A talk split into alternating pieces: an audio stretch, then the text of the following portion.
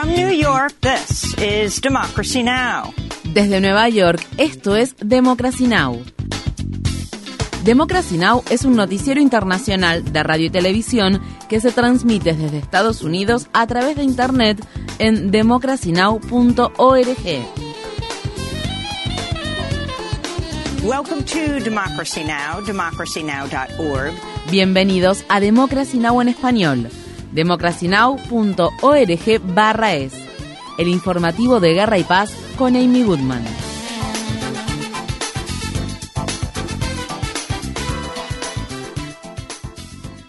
La Organización de las Naciones Unidas pide que se realice una intervención armada en Haití en medio de una escalada de violencia e inestabilidad al tiempo que grupos criminales siguen controlando gran parte del país. Un puerto clave de la ciudad de Puerto Príncipe permanece bloqueado por grupos criminales desde hace una semana, lo que ha provocado una escasez crítica de combustible, alimentos y agua para millones de personas y ha obstaculizado los esfuerzos para responder a un nuevo brote de cólera. El secretario general de la ONU, Antonio Guterres, habló sobre la crisis el lunes.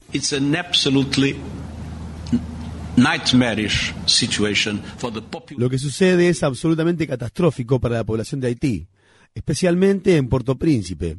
Yo creo que no solo necesitamos fortalecer la policía haitiana, fortalecerla con capacitación, con equipamiento, con una serie de medidas adicionales, sino que en las circunstancias actuales necesitamos realizar una intervención armada para abrir el puerto y crear un corredor humanitario para la entrega de ayuda. Durante el fin de semana, Estados Unidos y Canadá enviaron equipamiento militar a Haití luego de que el gobierno del primer ministro respaldado por Estados Unidos, Ariel Henry, solicitara una intervención internacional para combatir la actividad de los grupos criminales. Miles de personas han salido a las calles en oposición al envío de la ayuda militar y a la intervención extranjera, así como para exigir la renuncia de Henry. Estas fueron las palabras expresadas por un manifestante de la ciudad de Puerto Príncipe. No No a los canadienses, no a los estadounidenses. Ustedes son monstruos, no tienen soluciones. Ustedes generan caos, están detrás de la gangsterización del crimen y proveen armas a nuestros hermanos. En Etiopía, grupos rebeldes que se encuentran en la región norteña de Tigray dicen que en medio de los intensos combates que se están librando al noroeste de la capital de Tigray, militares etíopes respaldados por soldados eritreos han tomado el control de la ciudad clave de Shire. Los trabajadores humanitarios informan que miles de civiles comenzaron a huir de los combates durante el fin de semana, ya que temen que podrían ser objeto de masacres y sufrir violencia sexual. La Organización de las Naciones Unidas advirtió el lunes que la situación en Tigray está fuera de control y que los civiles están pagando un precio abominable. El director general de la Organización Mundial de la Salud de la ONU, Tedros Adhanom Ghebreyesus, quien es oriundo de Tigray, advirtió que las Fuerzas Armadas etíopes están bombardeando ciudades enteras. Ghebreyesus dijo que un millón de personas están en riesgo de hambruna tras un bloqueo de 17 meses que condujo a la escasez de alimentos y medicamentos. Las Fuerzas Armadas rusas lanzaron una nueva ronda de ataques de largo alcance contra infraestructuras ucranianas de vital importancia, lo que provocó cortes de agua y electricidad en gran parte del país. Las autoridades afirman que al menos dos personas murieron en los ataques que se produjeron el miércoles en la ciudad de Kiev un día después de que los ataques con drones rusos dejaron un saldo de cinco personas fallecidas en la capital de Ucrania. El presidente Volodymyr Zelensky dijo que los últimos ataques rusos destruyeron el 30% de las centrales eléctricas de Ucrania, lo que provocó apagones masivos. El ministro de Cultura de Ucrania afirma que el director de orquesta Yuri Karpatenko fue ejecutado por soldados rusos en su casa de Gerson, ciudad ucraniana que se encuentra ocupada por Rusia. Según se informa, el director de orquesta de 46 años se habría negado a participar en un concierto que tenía como finalidad apoyar la anexión rusa de la ciudad portuaria del sur de Ucrania. Una investigación que llevó a cabo la agencia de noticias Associated Press halló que miles de menores ucranianos han sido deportados a Rusia o a partes de Ucrania ocupadas por Rusia desde el inicio de la invasión. La agencia de noticias informa que las autoridades rusas frecuentemente les mintieron a los menores diciéndoles que sus padres no los querían, los usaron como propaganda para justificar la guerra y los entregaron a familias rusas al tiempo que les dieron ciudadanía de dicho país. En Rusia, al menos 13 personas, incluidos tres menores, murieron el lunes luego de que un avión de combate ruso se estrellara frente a un edificio de apartamentos de nueve pisos en una ciudad ubicada cerca de la frontera marítima entre Rusia y Ucrania. Las imágenes del video del incidente muestran que al menos uno de los pilotos logró eyectarse del avión momentos antes de que el accidente que se produjo en la ciudad de Yeisk provocara que un gran edificio residencial estallara en llamas.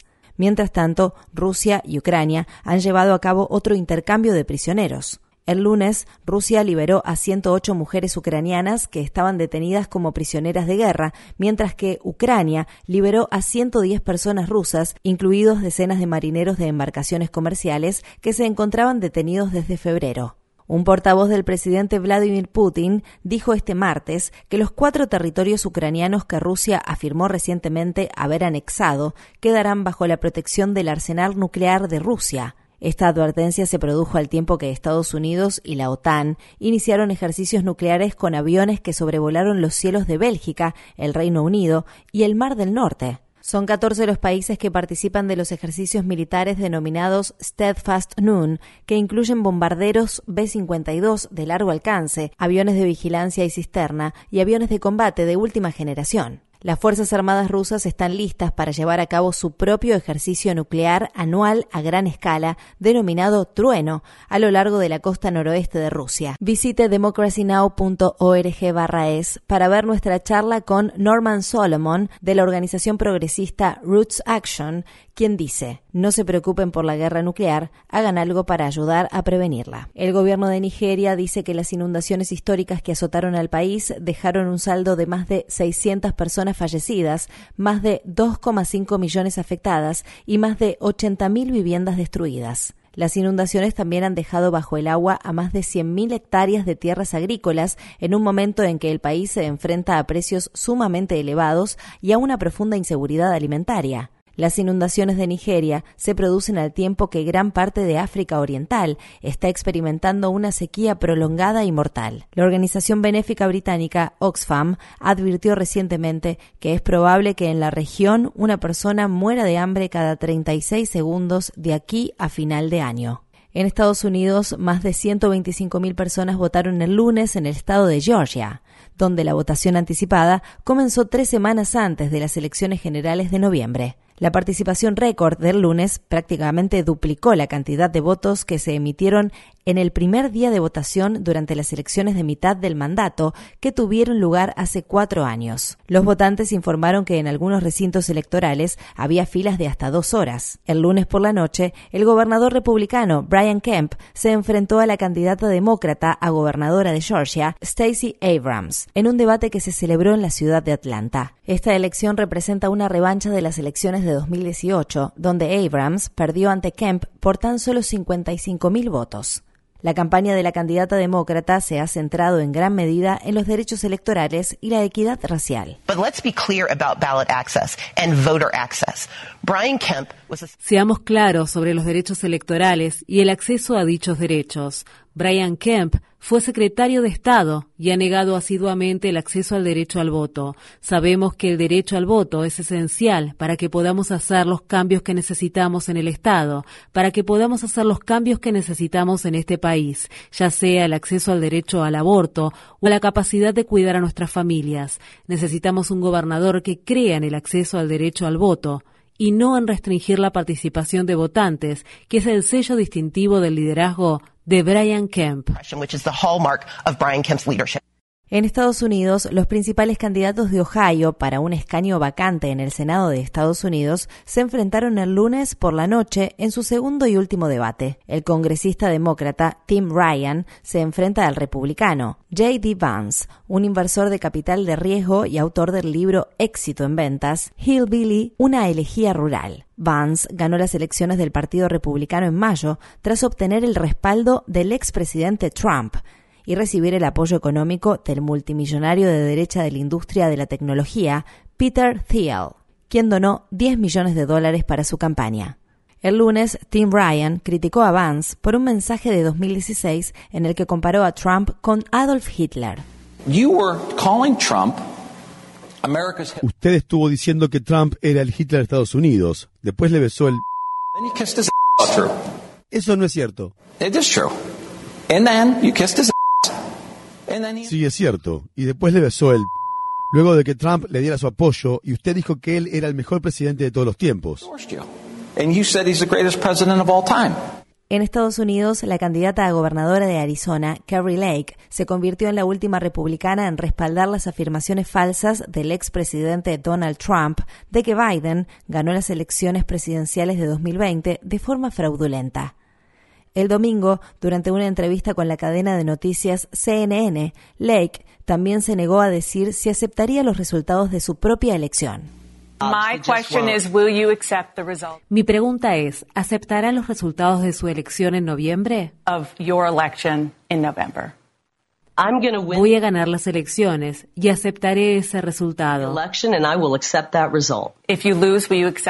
Si pierde, ¿lo aceptará? Voy a ganar las elecciones y aceptaré ese resultado. En Estados Unidos, los solicitantes de asilo encarcelados en el centro de detención del condado de Torrance, de Nuevo México, dicen que están siendo objeto de represalias por hablar sobre las condiciones extremadamente peligrosas que padecen y por participar en una huelga de hambre que terminó la semana pasada. Orlando de los Santos es un solicitante de asilo de 39 años de la República Dominicana que ayudó a organizar la huelga de hambre y ahora se enfrenta a la deportación. De los Santos ha estado detenido desde julio en el centro de detención del condado de Torrance, cuya gestión está a cargo de la Corporación Privada de Prisiones Core Civic. Abogados y simpatizantes de De los Santos exigen que el Servicio de Inmigración y Control de Aduanas detenga de inmediato su deportación, que está prevista para este martes. Estas fueron las palabras expresadas por Orlando de los Santos. La gran mayoría de todas las personas participantes en la huelga eh, lo deportaron, fueron deportados. Lastimosamente uno de mis compañeros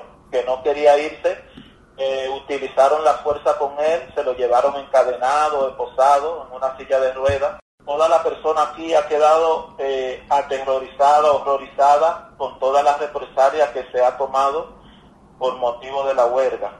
Ellos saben que yo estoy dispuesto a decir la verdad, a que se sepa la verdad de todo lo que sucede aquí en Torrance. Ellos quieren silenciarme, ellos quieren callarme. La Corte Suprema de Estados Unidos rechazó el lunes una apelación en un caso que busca otorgar la ciudadanía estadounidense a las personas nacidas en Samoa, estadounidense, un territorio ocupado por Estados Unidos. El alto tribunal también se negó a reconsiderar la revocación de una serie de fallos racistas de la Corte Suprema de Estados Unidos que se conocen como casos insulares. Estos fallos se han utilizado durante más de un siglo para justificar de manera legal la discriminación contra las personas de Samoa estadounidense, Puerto Rico y de otros territorios que actualmente están ocupados por Estados Unidos. Samoa estadounidense es el único territorio ocupado por Estados Unidos donde las personas no obtienen la ciudadanía estadounidense al nacer. Las personas nacidas en Samoa estadounidense pueden solicitar dicha ciudadanía solo si se mudan al territorio continental de Estados Unidos a través de un proceso de inmigración que puede llevar años y cuyo éxito no está garantizado. Uno de los demandantes, John Fitisemanu, dijo en una declaración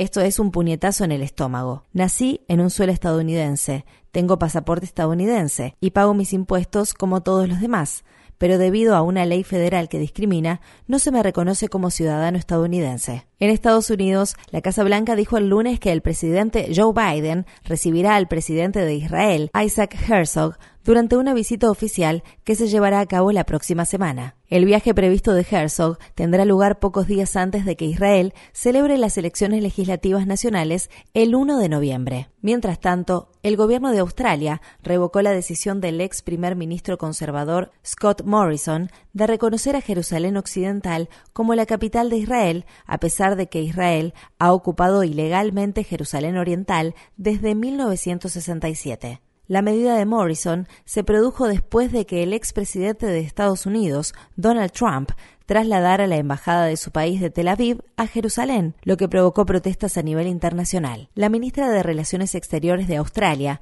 Penny Wong, habló desde la ciudad capital de su país, Canberra, este martes. Hoy, el gobierno ha reafirmado la posición que Australia tenía anteriormente y que ha tenido durante muchos años de que el estatus de la ciudad de Jerusalén es un problema que debe resolverse como parte de cualquier negociación de paz entre Israel y el pueblo palestino. Esto revierte la decisión del gobierno de Morrison de reconocer a Jerusalén Occidental como la capital de Israel. Morrison government's recognition of West Jerusalem as the capital of Israel.